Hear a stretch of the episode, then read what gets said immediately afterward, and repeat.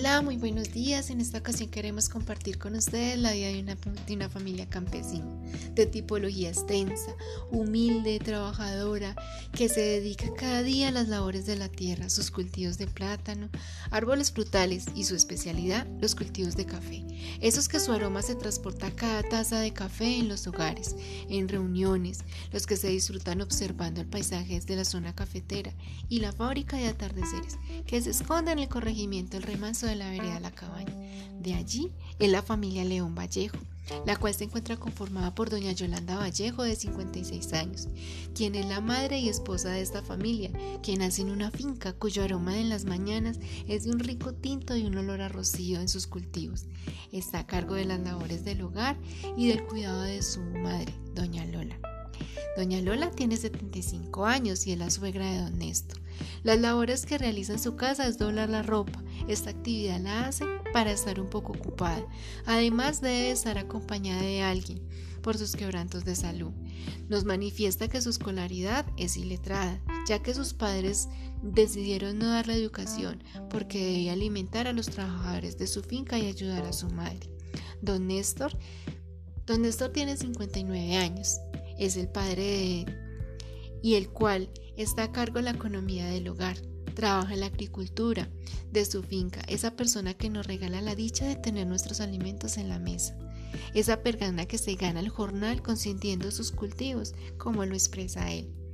Y él también habla y dice, si no amamos la tierra, ¿de qué vamos a sobrevivir? Ella nos regala el plato de nuestras muestras. Su nivel de escolaridad es iletrado. Su hija no lo manifiesta porque a él le da pena. Dice que no estudió porque le gustaba más el dinero que el estudio. Por último está Lina. Lina es una adolescente de 17 años. Es la hija menor de Don Néstor y Doña Yolanda. En la actualidad está cursando noveno grado y sus aspiraciones es poder ser agrónoma, lo mismo que poder ayudarle a su padre a tener unos mejores cultivos y sacar adelante la finca que la vio crecer. Las familias no son perfectas. Se tienen dificultades como las que se tienen al momento de la toma de decisiones para la casa, como doña Lola y doña Yolanda, la cual no, cuenta con la, no cuentan con la voz de don Néstor en las actividades del hogar, como en la compra de alimentos, objetos para la casa. Doña Lola y doña Yolanda manifiestan que esas actividades son para las mujeres, como también expresa doña Lola que el hombre en la cocina nunca debe de estar. Ese no es lugar para él, motivo por el cual don Néstor se repliega a otros actores de la finca y su esposa se enoja más porque él no comprende que su madre está enferma y que debe tener consideraciones con ella, creando en ellos una brecha de silencio de parte de él y de parte de ella una lluvia de recriminaciones, los cuales no hacen sentir mal y ella un sentimiento de rabia con él por no comprender la situación de su madre. En cuanto a la creencia de su hija Lina, el rango de la autoridad de los padres también es un desacuerdo. Tanto que a veces la propia Lina trata de tenerlos en una armonía, aunque a veces se torna difícil creando situaciones más tensas con su madre, ya que a ella junto con doña Lola son muy autoritarias y hablan muy golpeado, discriminando a un poco a don. Don Néstor expresa querer tener una mayor participación en la toma de decisiones y poder involucrarse más en las actividades de la casa, como ser partícipe del crecimiento educativo de su hija, realizar actividades donde se pueda involucrar toda la familia, dejar de ver que no está mal que un hombre pueda cocinar o entrar a la cocina sin ser señalado con una mirada o una indirecta de su suegra doña Lola. No siempre quiere estar en el campo trabajando, quiere dejar de ser invisibilizado por las mujeres de su casa y compartir más con ellas. El núcleo temático del contexto de la familia León Vallejo es una, socialización familiar que en palabras de López dice, es un proceso de construcción de valores, normas, costumbres que se relacionan en el contexto social cultural en el que crecemos, que nos ayuda a la construcción de la identidad y nos permite hacer parte de la sociedad. Nosotros queremos plantear con ellos una actividad cuyo objetivo es poder deconstruir con la familia la concepción de la masculinidad y sus prácticas de cuidado y autocuidado en la cotidianidad queremos hacer con ella una actividad y la denominamos cartografías corporales. Esta consiste en tener dos pliegos de cartulina, uno de color azul y uno de color rojo.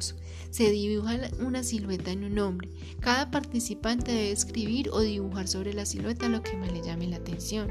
A las siguientes preguntas. ¿Qué significado tiene para él ser hombre? ¿Cómo se identifica consigo mismo? ¿Cuáles son las prácticas de cuidado y autocuidado que tienen en cuenta dentro de su vida cotidiana? ¿Qué les forma o qué les expresa la palabra masculinidades?